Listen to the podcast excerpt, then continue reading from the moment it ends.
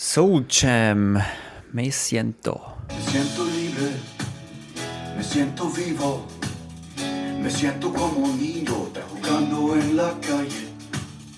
Me siento flojo, pero contento. Estoy escuchando la música en la radio corazón.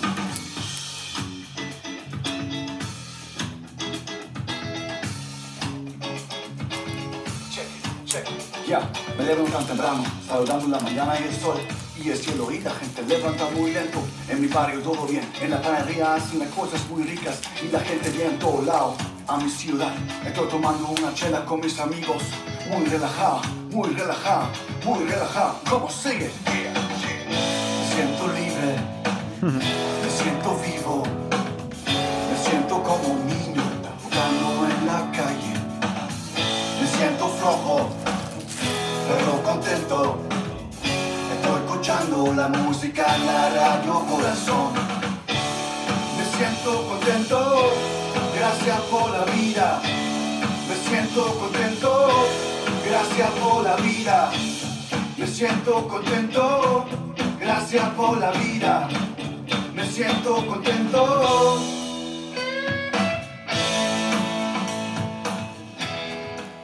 Ja, und damit herzlich willkommen bei Inspirierend Anders.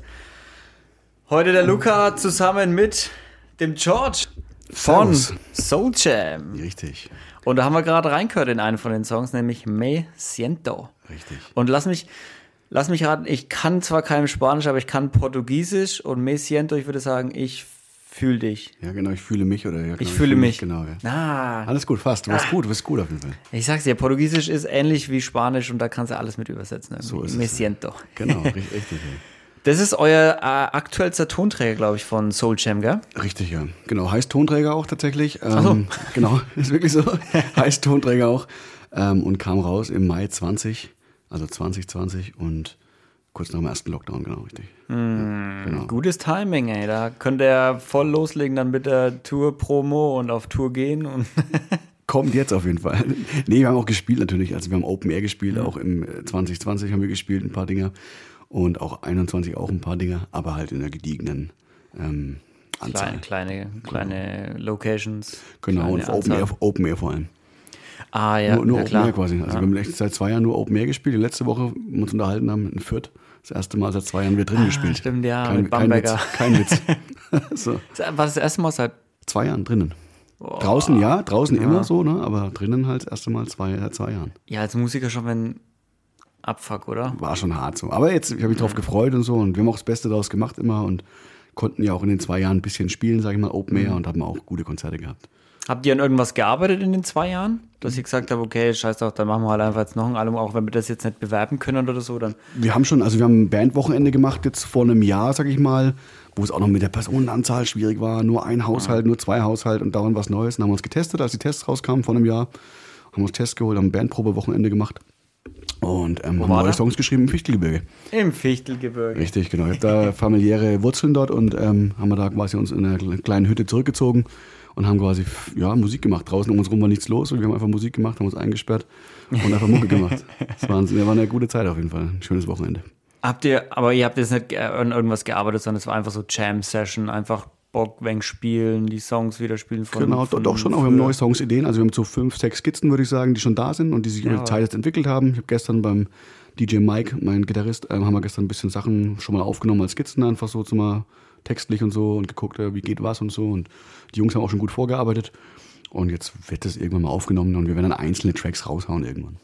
Genau. Also kein neues Album, sondern einfach so ein paar. Einfach Dinge auf Spotify raushauen. Einfach Singles. einzelne Tracks, genau, Singles kann man sagen. Genau, Singles, genau. Ohne, ohne wirkliche Tonträger. Ohne Tonträger. Einfach nur auf Spotify, damit es jeder hören kann. Ja, sehr geil. Ihr seid, ich habe es gerade gesehen, ihr seid Mhm. äh, vier Leute, gell? Richtig, ja. Zumindest in der, in der, äh, in der CD sind. Genau, neuer Schlagzeuger. Gesichter. Genau, neuer Schlagzeuger jetzt, aber Okay. das ist also von der alten Platte zwei Jahre, ne? Das heißt, was habt ihr dann alles dabei? Also du rappst Genau. oder spielst, spielst auch ein Instrument mit? Ich rap und sing. Du rappst und singst? Der Mike spielt Gitarre, Mike 5000 ist Gitarrist. Äh, Mike 5000. genau, der, lustige gleich dazu. Der Wolf spielt Bass und ähm, der Martin war dabei noch, aber jetzt haben wir den Janis dabei. Äh, Schlagzeug, Janis, genau. Aber der ist nicht dabei noch, das war noch der alte Schlagzeuger. Okay. Genau. Was hat es mit dem Mike 5000 auf sich? Ähm, Mike, ähm, ja, die, die, Namen wurden gegeben auch, ähm, die wollten sich damals, als wir es gegründet haben, so ein bisschen rap-technisch an mich angleichen, so dieses MC-Ding, irgendeine Zahl dahinter noch so, ne? Was ist dein Rap-Name? Äh, George 33. George, George 33? Genau, richtig. Glückszahl, Basketball und so, das, ne? so die 33 einfach eine Zahl. Und es gab eine Zeit, wo ich angefangen habe zu rappen, vor langer, langer Zeit. Da war das cool, wenn man auch eine, eine Zahl dazu noch da hatte, dabei hatte. Viele Graffiti-Writer haben Zahlen dabei, so, ne? Ähm, immer wieder Leute, die mhm. sich halt eine Zahl dazu noch denken oder die sich halt gut finden. Bei mir war es 33 halt, basketballbedingt, sag ich mal. Ein ne? großer Basketball-Fan auch, selbst gespielt auch immer. Und dann hat sich den 33 angeboten. Mhm. Hat es keinen tieferen Sinn, aber. Und der Mike 5000 hat einfach gesagt, okay, dann bin genau. ich 5000. Er möchte 5000 sein. Der MC Wolf, der MC Wolf wurde auch immer Rapper sein, deswegen MC Wolf. ähm, genau, also die haben auch immer lustige Namen gehabt. Der erste Schlagzeuger hieß B-Boy Mace, also der wohnt auch hier in Nürnberg, aber lange nicht mehr gesehen halt. Der erste Schlagzeug. B-Boys ist ja, ba nee, nicht B-Boy, genau. sondern äh, Breakdance, genau. Breakdance, genau. genau. Richtig, Breakdance, Alle Elemente so von Hip-Hop vereint. Mhm. DJ Mike 5000 heißt er offiziell, ja. deswegen auch DJ noch so. Seit wann gibt's euch? Seit äh, 2011, ja genau, nach elf Jahre. Oh wow, elf Jahre dann, habt ihr jetzt elfjähriges Genau, zehnjähriges haben wir gemacht, genau, und elfjähriges, genau, elf Jahre zusammen. Geil. Wie kam es, dass ihr angefangen habt? Weil es ja schon eine recht bunte Truppe, also Soul Voll. Jam mit Rap und Soul. Und Rock. Rock. Genau alles dabei. So. Ähm, kam dazu, weil ähm, ich und der Mike haben in der Latino Ska Funk Coverband gespielt, kurzzeitig mal so, als mein erster Sohn zur Welt kam. Und ähm, dann haben wir uns danach, die Band hat sich aufgelöst und der Mike kam auf mich zu, hat gemeint, komm, wir lassen uns was eigenes starten. So, ne? Du hast jetzt hier als dritter Rapper mitgerappt irgendwie, ich als fünfte Gitarre ungefähr in der Band, war eine zwölf-Mann-Band. Ganz bunt gemischt so und richtig cool auch so, aber wieder aufgelöst und dann gemeint, ey komm, lass uns eine Rage Against the Machine Coverband machen. Und ich so, ey Mike, so, ich finde Rage cool, so, aber ich kenne jetzt nicht so viel von Rage, ich habe Rage nicht so gehört wie ihr jetzt. Ich habe eigene Songs, eigene Texte schon seit vielen Jahren, ähm, lass die einfach ummünzen und mit Liveband umsetzen. Und so sind wir einfach eine Liveband geworden, die gerne live spielt und vor allem auch gerne Leute mitreist, begeistert für mhm. Musik, fasziniert. So, das ist unser Ziel halt, ne? Leute live zu rocken auf jeden Fall. Du hattest vorher schon Skizzen für Songs und sowas, einfach so in deiner Freizeit? Genau, ich hatte schon vorher Songs, also ich habe ja vorher schon gerappt, einfach nur ohne Band. Äh, ich habe angefangen 98 äh, zu rappen. schon ein bisschen her so. ist ein bisschen her. Ist echt schon ein bisschen her, weil dieses Jahr 24-jähriges. Ähm, Wie alt warst du als 15 war ich. 15, Richtig. wow, okay. Das kann man nachrechnen, jetzt bin ich Krass, mitten in der Pubertät. Voll, da war die beste Hilfe war Hip-Hop, ne? Die beste Hilfe ja. war zu rappen, so um seine Gefühle auszudrücken, um sich selbst ein bisschen zu verstehen. so ein bisschen zumindest. Na, das war schon gute Hilfe auf jeden Fall. Hip-Hop hat mich schon auch so jahrelang getragen, sag ich mal. Ne? Und ja. auch halt ähm, einfach immer wieder motiviert, auch Dinge zu tun und andere mitzureisen, zu begeistern, ähm, ihnen eine Perspektive zu geben. So. Das war mir ganz gut, ja. Sehr geil. Ja. Und dann hast du angefangen zu rappen, äh, genau. A9, A, 89? 98. 98? Genau. Ah, das wäre krass, das wäre echt krass. Da wäre ich Sex Da wäre es Sex Alles gut. Alles gut. Kein Thema. Alles gut. 98 mhm. und hast mh, mm, Hast du immer für dich selber irgendwie Songs geschrieben? Was, was für Songs waren das? Waren das ähnliche, wie du jetzt halt hier bei Soul Jam dann umsetzen kann, konntest? Oder ging es in eine ganz andere Richtung? Oder hast du viel geändert auch?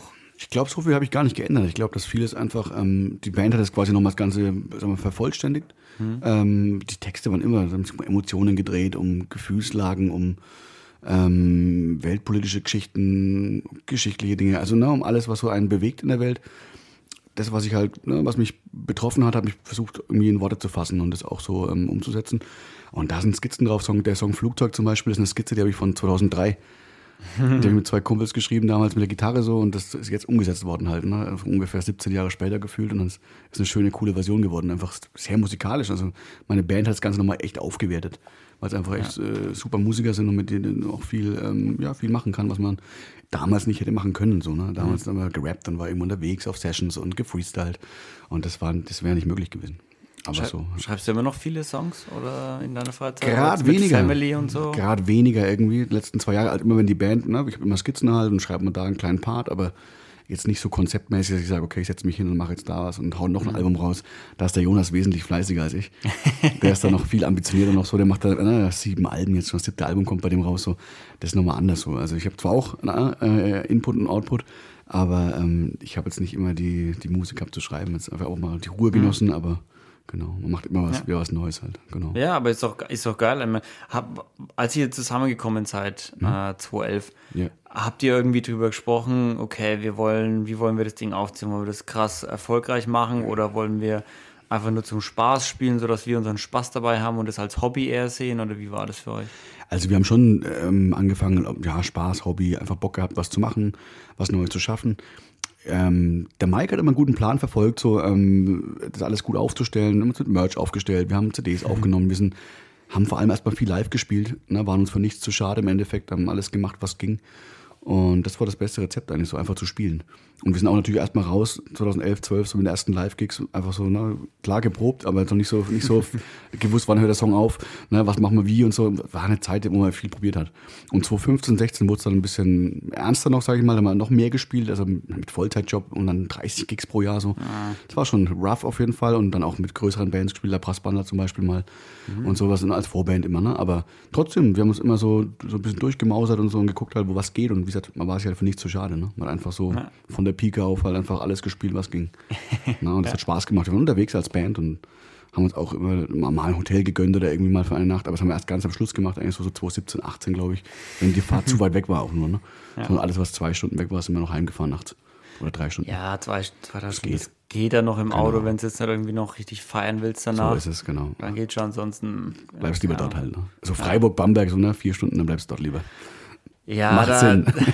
da muss man dann auch ehrlich dazu sagen, da ist dann das Geld auch, also wenn man jetzt nicht super darauf angewiesen ist, wie irgendwelche ja. Nachwuchskünstler, die damit richtig fett durchstarten wollen, ja. die dann schauen müssen, wo jeder Euro bleibt. So ist es. Halt. Dann machst, nimmst du dir halt mal ein Hotel für eine Nacht und bist dann nächsten Morgen entspannt wieder daheim so bei der Family, ne? So ist es ja. Und wir haben auch einfach, ähm, wie sagt man dann, ähm, wir haben auch den Faden verloren, egal. Ähm, ja, wir haben auch jetzt irgendwie nicht davon, davon nicht leben müssen und wir haben ja normale Jobs und das, das macht schon viel aus. Sondern man muss es nicht machen, sondern man hat Bock drauf. Ja.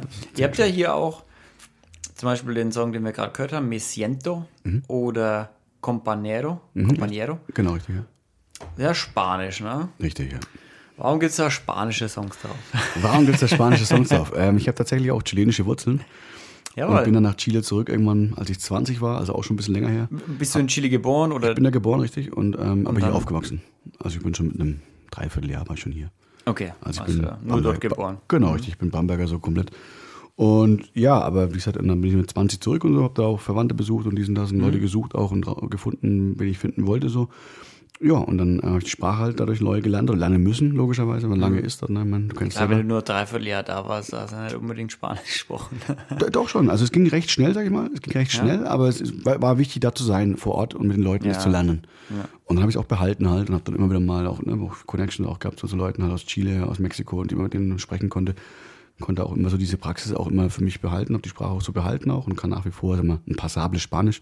Ne? Wenn es an die Uni geht, könnte ich damit wahrscheinlich nicht könnte auch kein Arzt werden damit, aber ich kann mich gut verständigen, so dass ich einfach unterwegs sein kann. Ja, und am Ende das ist doch. Toll. Ich meine, als ich Portugiesisch gelernt habe, äh, hat mir mein Lehrer auch immer gesagt, dass meine, oder auch bei Englisch, meine Grammatik ist oft mhm. mal nicht die beste und auch ja. beim Portugiesisch ist sie nicht die beste, aber ich habe halt trotzdem gemerkt, als ich in Brasilien war, ich komme echt gut zurecht und auch wenn das dann vielleicht wie in Deutschland, wenn einer der, die das die ganze Zeit verwechselt mhm. und er sie mhm. es irgendwie verwechselt, mhm du verstehst ja trotzdem, was der Kerl oder Natürlich. Die, die von dir will. Und so äh, kommst damit zurecht. Und du musst ja, weiß ja jeder, dass du Ausländer bist. Brauchen wir uns jetzt nichts vortun. Ich werde kein Definitiv. Muttersprachler werden.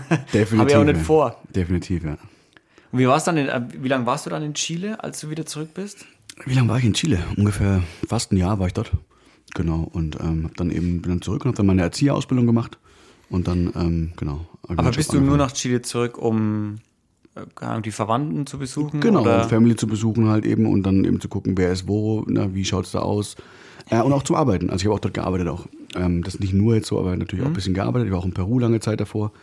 Ähm, und das hat sich einfach so ergeben, dass man sagt, okay, Peru, danach gehst du nach Chile. Ne? In Peru kannst du einfacher Spanisch lernen als in Chile. Das ist nochmal ein schwieriger ja. Dialekt in Chile. Also ne, schwieriger Spanisch. Und ja, dann hat sich das so ergeben und dann habe ich da alles so gefunden, was ich finden wollte. Und konnte dann auch dann so mal relativ geerdet zurückgehen und dann eben meine Ausbildung zum Erzieher ähm, machen und durchziehen.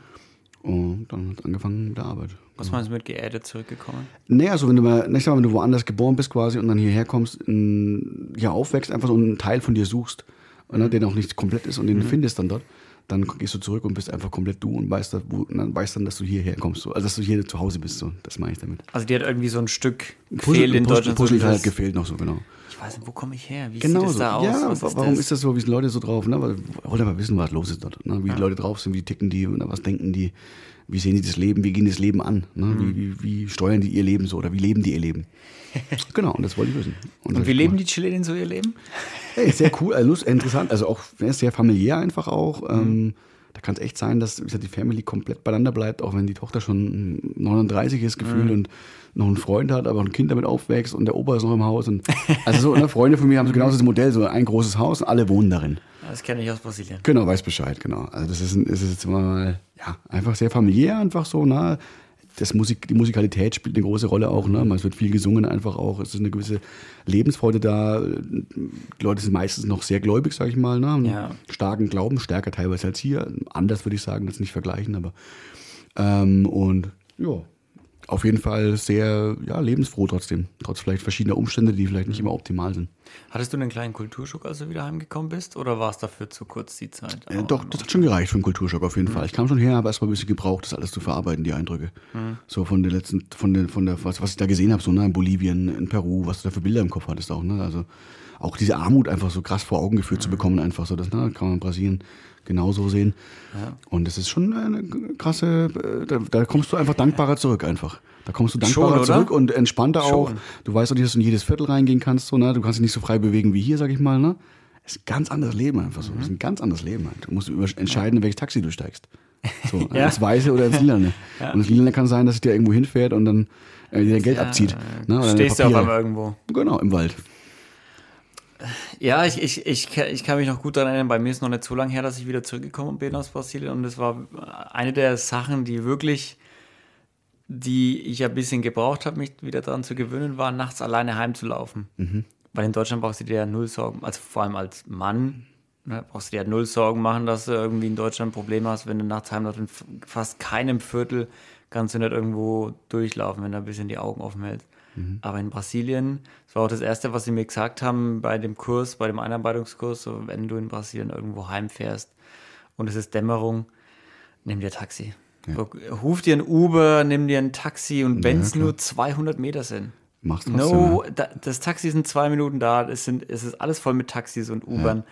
Du lass dich heimfahren, geh kein Risiko ein, lauf nicht heim. Das ist schon krass auch, ne? Wenn du überlegst halt, dass das so, ne, wenn jetzt. Ja, und das krasse kommt halt von. Einheimischen. Ja, das kommt jetzt nicht von irgendwelchen ähm, Touristencentern oder von, von Leuten, die, die irgendwo im Ausland wohnen und dann über Brasilien dir versuchen, die Welt zu erklären, sondern es kommt halt von Einheimischen, die wirklich sagen, ja, nee, also mach das wirklich nicht, weil ja. ist nicht gut. ja das stimmt, ne?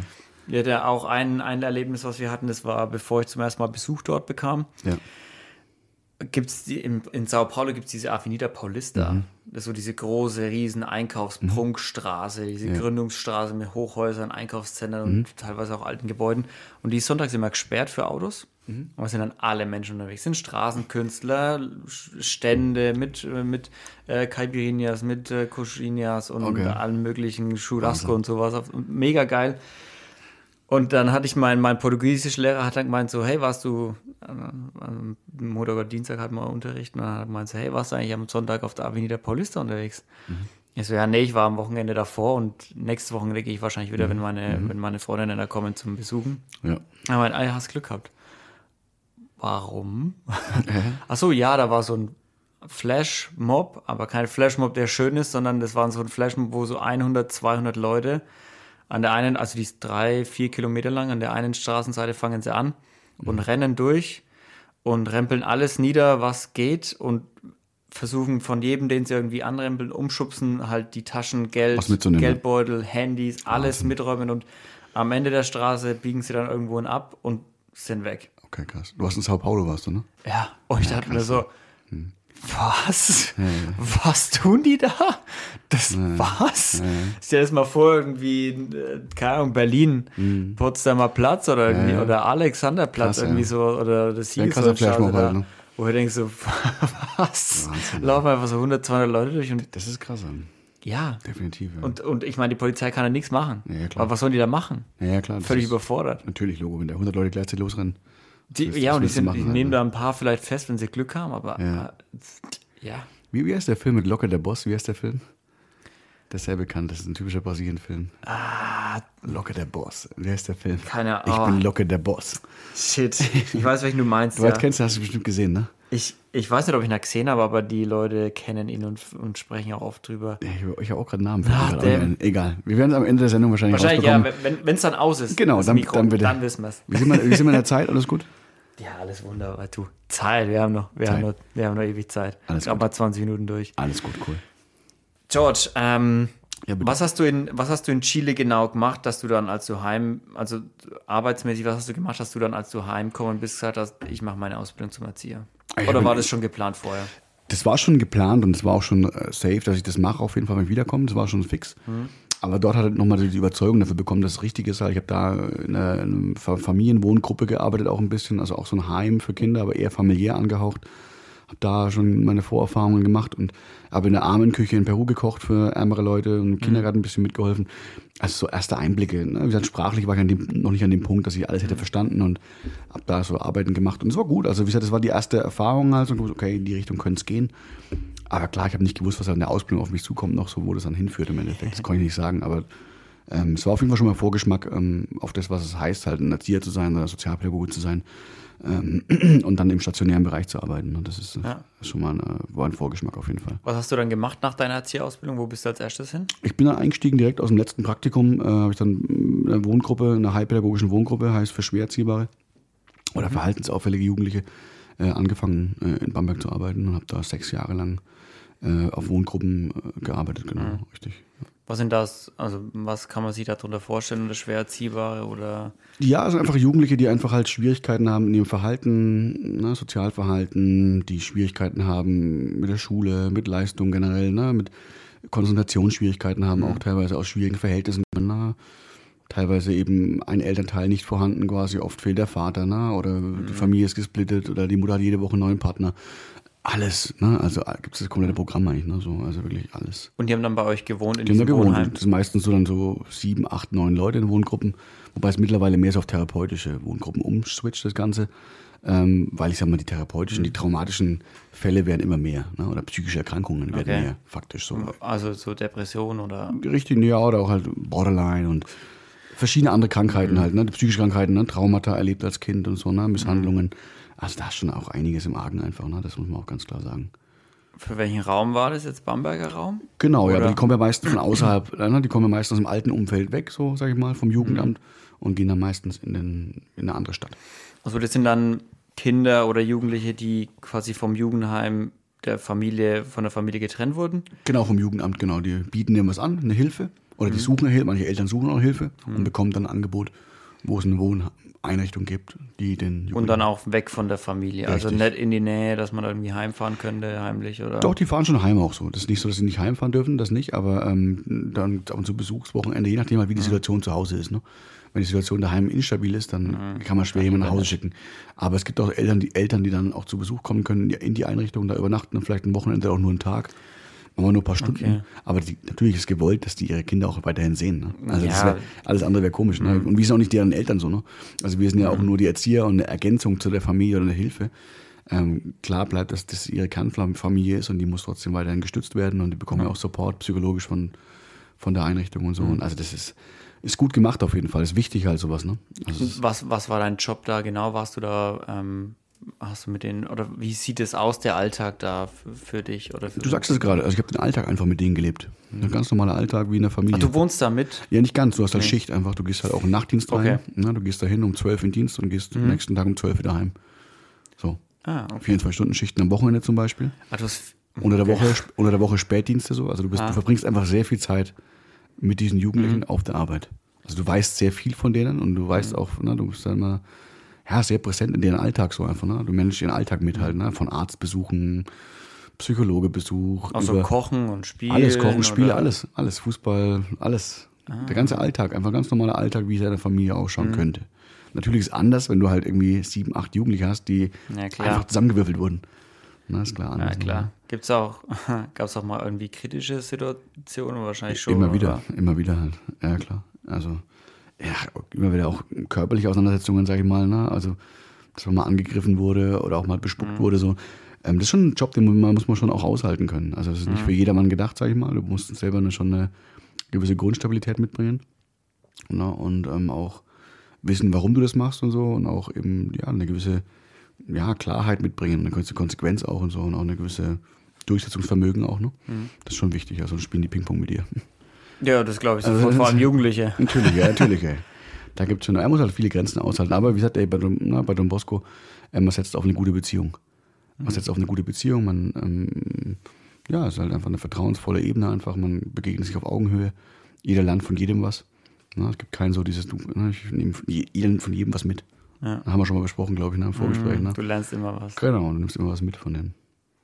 Hast du, weil du gerade meintest, man muss schon wissen, warum man es macht, Mhm. war das für, dich- für dich immer klar, dass du sowas machen willst in die Richtung? Oder warum machst du es?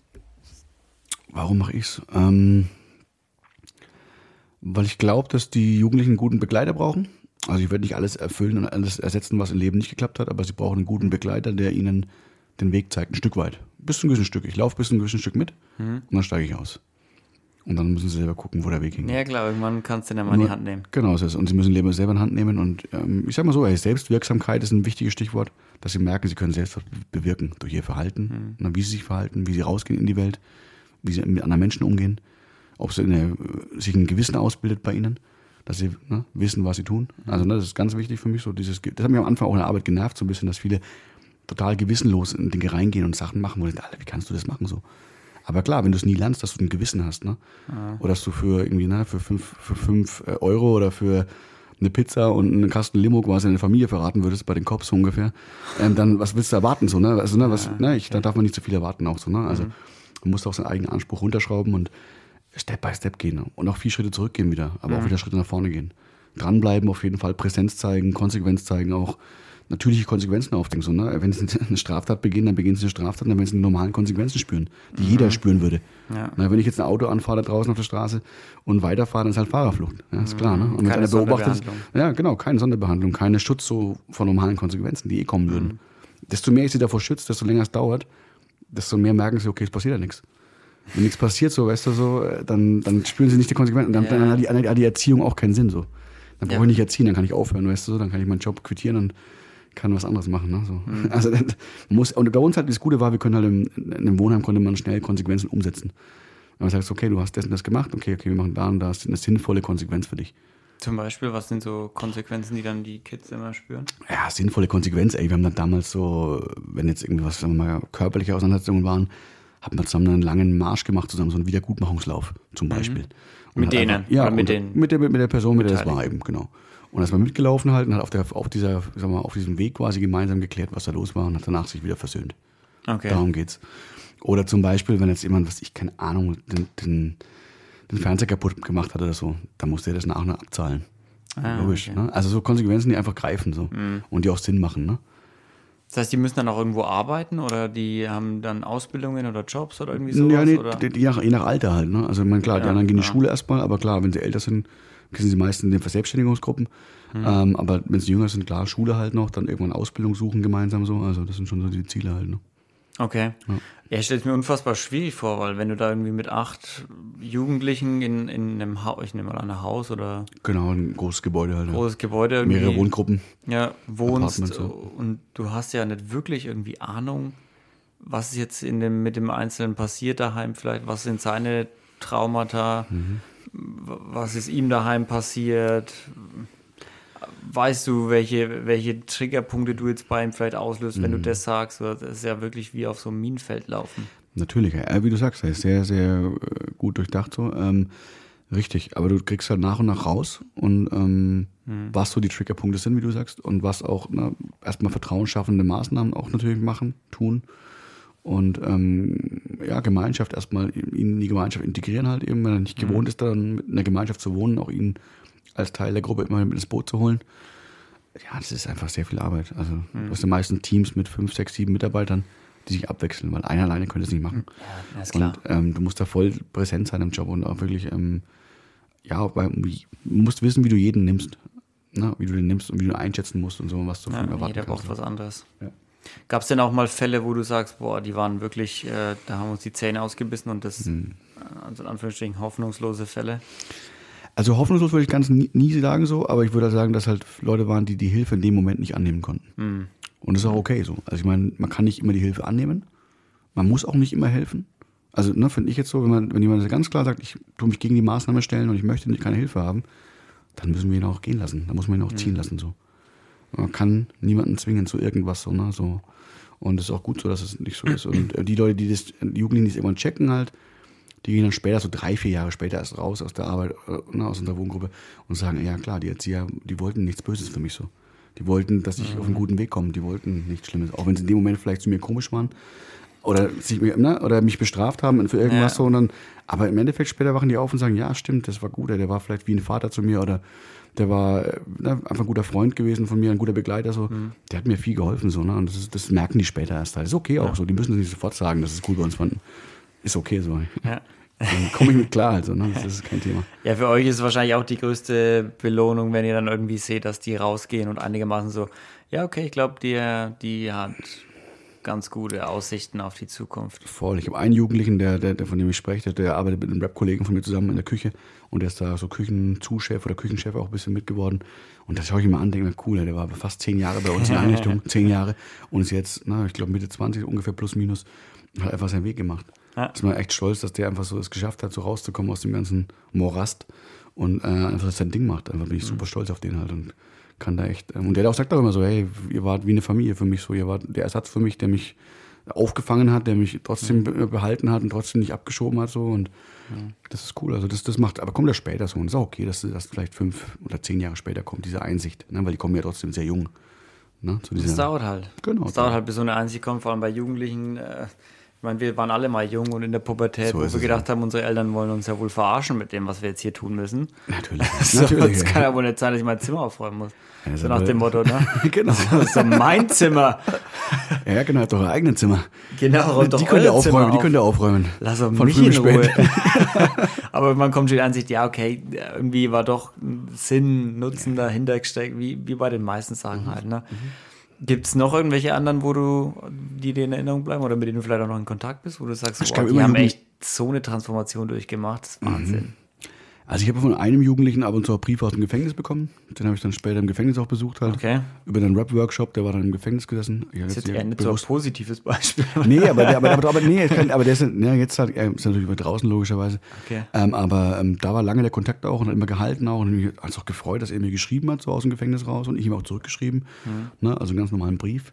Ähm, und das trotzdem, dann kam ich in diesen Workshop rein, er hat sich gleich angemeldet für den Workshop und wir hatten uns halt fast zwei Jahre nicht gesehen oder so. Und dann komme ich in den Workshop und er ist jetzt da so. Und ich denke, okay, krass so, ne? Aber so ist das, ne, die, immer wieder eine neue Begegnung. Und man trifft sich immer wieder so. Und ähm, das ist auch ein super guter Rapper, auch einfach ein guter Musiker einfach Geil. auch und ähm, der es drauf hat. Ne? Und ich wünsche nur das Beste, so dass er seinen, seinen Weg geht und auch so eine Ausbildung oder was auch immer gerade macht. Weiß ich ja nicht immer, ne? kann auch mal so und mal so sein. Ähm, alles gut, ich hoffe- wünsche ihm das Beste so und das ist auch ein Zeichen, wenn Jugendliche noch zu mir Kontakt suchen auch. Ne? Oder immer wieder mal so einen Input brauchen von mir oder sich irgendwas, ne? So, ich würde mich über jeden freuen, den ich wieder treffe. So, also ich habe mit Ja. keinem Geschlechtsverhältnis so. Das ist einfach immer eine coole, coole Ebene gewesen. Also man sieht ja auch, dass du da richtig aufgehoben warst in, jeden der, in dem Job. Ge- Bist du denn manchmal auch trotzdem, oder ne- wie lange hast du das gemacht, wie viele Jahre? Sechs Jahre und danach Flüchtlingsarbeit. Oh, boah, Genau, das nächste, okay, genau. krass. Hast du denn manchmal irgendwie psychisch da irgendwas mit heimgenommen, dass du dir dachtest, alter Schwede, Bestimmt, ja. Bestimmt. Also nicht so, dass es mich vom Job abgebracht hätte, aber natürlich kostet auf jeden Fall Kraft. Also das ist schon, du hast ein gewisses, ne, einen gewissen Akku hast du, ne, Ja. hat jeder Mensch. Und ähm, ich würde sagen, mein Akku ist schon okay so, aber jetzt klar, irgendwann ist der Akku auch mal leer. Und dann muss man auf sich selber gut Acht geben. Also das hat mir am Anfang der Ausbildung oder im Jobstart quasi zu meinem äh, Berufsstart nicht so, war mir nicht so bewusst, dass es äh, so viel Kraft kostet. Ja, und da ich habe da auch echt voll reingedingst halt, ne, reingebuttert und äh, teilweise auch überpaced auch so, ne, ganz normale Anfängerfehler. Na, du denkst, du bist, kannst die Welt äh, verändern und kannst die Welt umkrempeln Ja. und musst dann feststellen, ja, vielleicht erstmal in der eigenen Straße anfangen, in der eigenen Familie, im eigenen Freundeskreis anfangen. Na, so das, und dann hat man da ein bisschen Lehrgeld bezahlt und dann hat man gemerkt, okay, man muss seine Ressourcen und Kräfte gut einteilen. ja. Hm? Und Flüchtlingsarbeit war natürlich nochmal anderes, äh, andere Hausnummer nochmal. Auch dann im Bamberger Kreis? Auch in Bamberg auch, genau, richtig. Und auch gleicher Arbeitgeber. ähm, wie gesagt, das war alles auch ne, nochmal andere Welt einfach, ne? Dieses Existenzielle, ne? Du hast keinen Pass, du weißt nicht, wie es weitergeht, du weißt nicht, ne, was jetzt morgen ist, du weißt nicht, was die für Verpflichtungen haben, quasi ihre Familie an dem Ort, wo sie herkommen, gegenüber, ne? was sie an Geld schicken müssen, welchen Druck die haben, wenn es nicht weitergeht, wenn das Asylverfahren schlecht läuft, ne? wenn eine Abschiebung droht, alles erlebt so. Und das ist echt, wow, Boah. was die für emotionale Last auf sich nehmen, so, um hier ein sicheres Leben zu haben. Thema von vorhin, so, ne? Sicheres Leben, dass einfach hier Rechte bestehen, du hast ein Recht, ne? du hast Grundrechte, du hast so, ne? du, hast eine, du hast eine Krankenkasse. Da fängt schon mal an, dass du zum Arzt gehen kannst, wenn du krank bist. Das ist so, so, ne, so Basics einfach, ne, die halt da sind hier in Deutschland, die für uns selbstverständlich sind. Einen Pass zu haben, keine Angst zu haben, dass man abgeschoben wird, dass morgen einer kommt, früh um fünf, äh, tritt die SEK der Tür ein und holt dich ab. So. Da hat keiner Bock drauf. Also deswegen, und das sind so Dinge, die da passiert sind halt, und das war schon auch nochmal emotionales Brett, äh, mit denen zu arbeiten, aber man hat auch viel von ihnen mitgenommen und viel gelernt von ihnen. Hast Vor allem menschlich. Hast du das irgendwie mal hautnah miterlebt, dass, dass ihr da irgendwie jemanden halt von heute auf morgen war der dann nicht mehr da, weil Ich habe Leute erlebt, die weitergeflohen sind, die weitergeflohen sind, die, die ge- gewusst Okay. haben, sie werden hier abgeschoben und sind dann weiter nach England oder nach Schweden. auch über illegale Wege dann. Ja, wahrscheinlich, ja, genau. Aber die kamen nie mehr zurück, nie mehr gesehen. Das gab's auch. Also ich habe alles erlebt. Auch Leute, die halt dann einfach nur nach Frankfurt wollten oder so. Ne? so die halt keinen Bock auf Bamberg hatten. So. Gesagt, Frankfurt ist besser für mich. So, ist okay. Ne? Dann, aber sie hätten nicht umziehen dürfen eigentlich, aber dann einfach gehen. ne? Sie die suchen ihren eigenen Weg. So. Von den Leuten kannst du keinen stoppen. So. Wenn jemand eine Grenze überrennt so, und er sagt, okay, ich bin bereit, quasi alles zu investieren, mein eigenes Leben äh, zu riskieren, dafür, dass ich woanders ein besseres Leben habe. Dann, das ist Gänsehaut, ne? Das ist hier Ja. Gänsehaut halt. Ja. Ja, und das habe ich erlebt, so schon das auf jeden Fall. Und auch die Gespräche auch und so. Und ja, natürlich, in einer super schwierigen Lage. Aber menschlich habe ich davon sehr viel mitgenommen und sehr viel gelernt von all Das den Jugendlichen. All den Jugendlichen da waren von mir. Ne? Sehr viel, sehr, sehr viele gute Leute kennengelernt. Ja, wir hatten hier im Podcast mal den Ashraf äh, Mhm. zu Gast, der auch geflohen ist. Und Afghane wahrscheinlich? mh, Oder Syrer? Syrer war er, ja, Syrer. Aschraf, ja. Und der, also die Geschichte, die er erzählt, ist einfach, das ist ja Katastrophe. Kannst keinem Was erzählen. er da erzählt, wie die dann da illegal in irgendein so Schlauchboot rein und dann über, glaube Griechenland oder Italien oder sowas.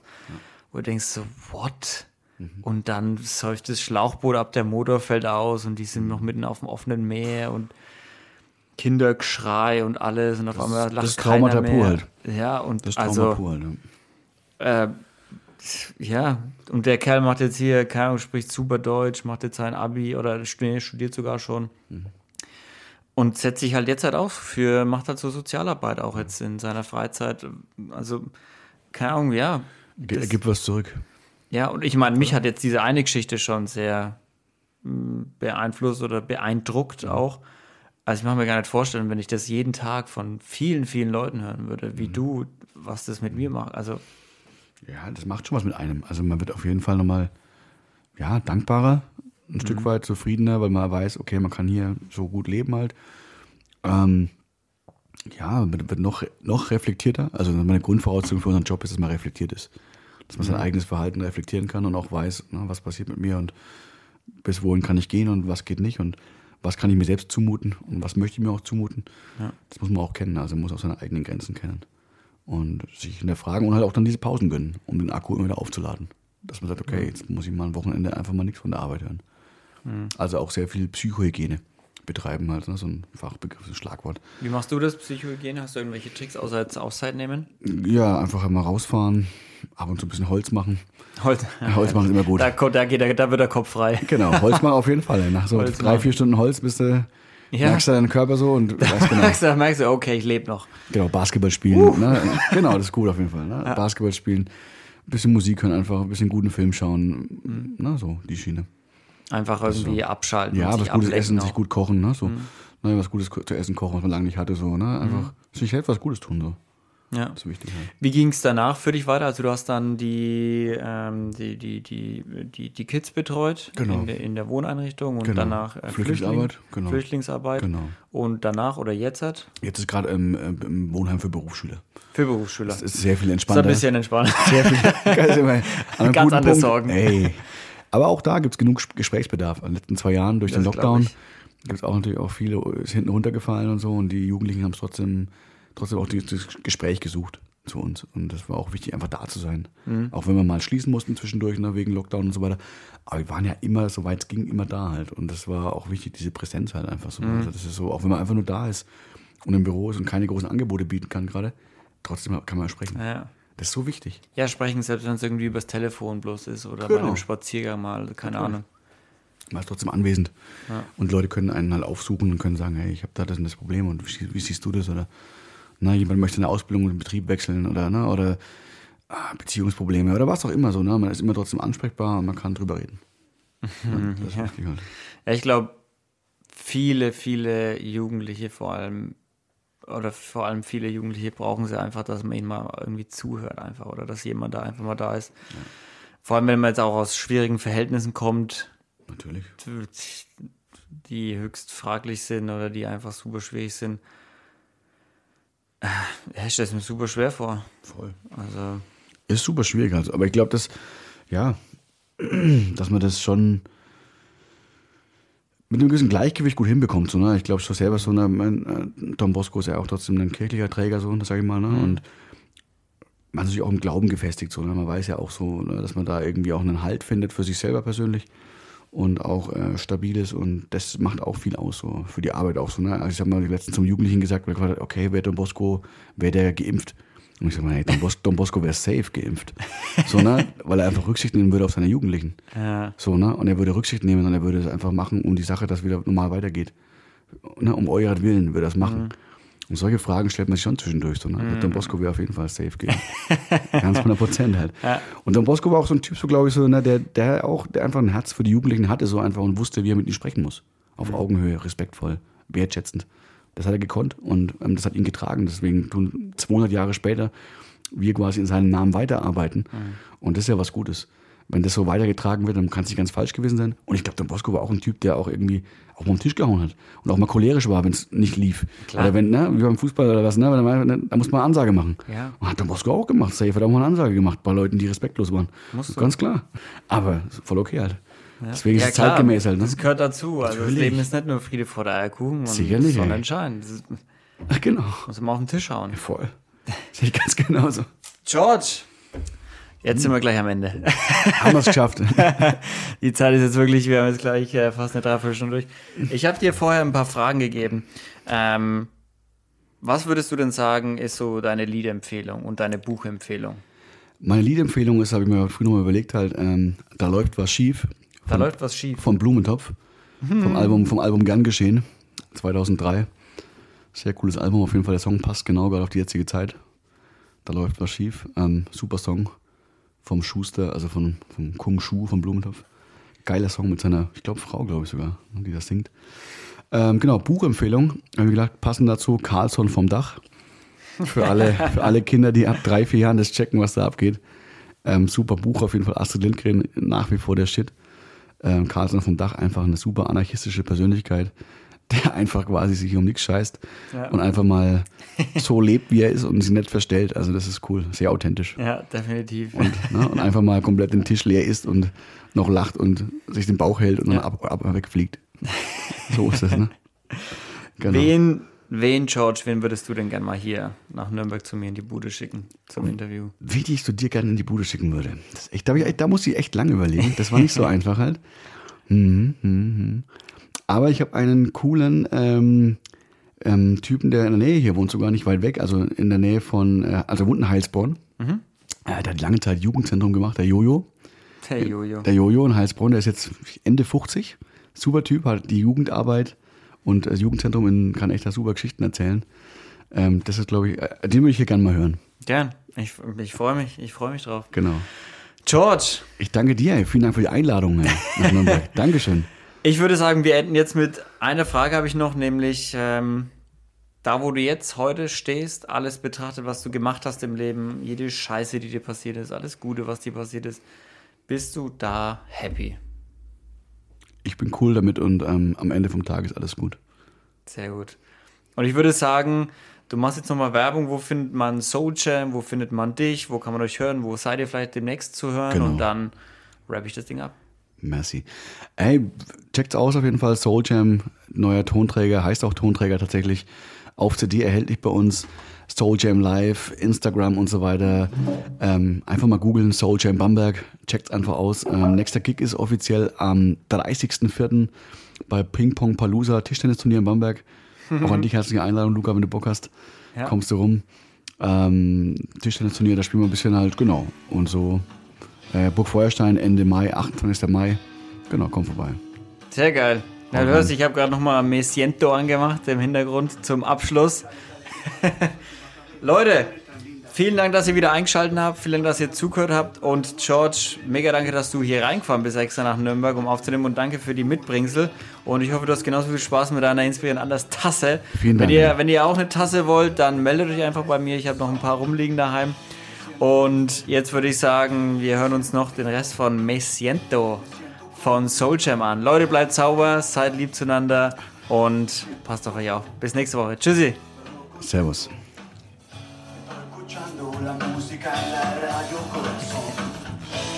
Schönes Ding, ey.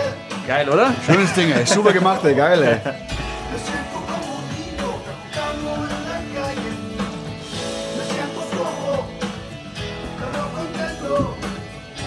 Oh, schieb's einfach, lass einfach da, genau. Me siento flojo, pero contento.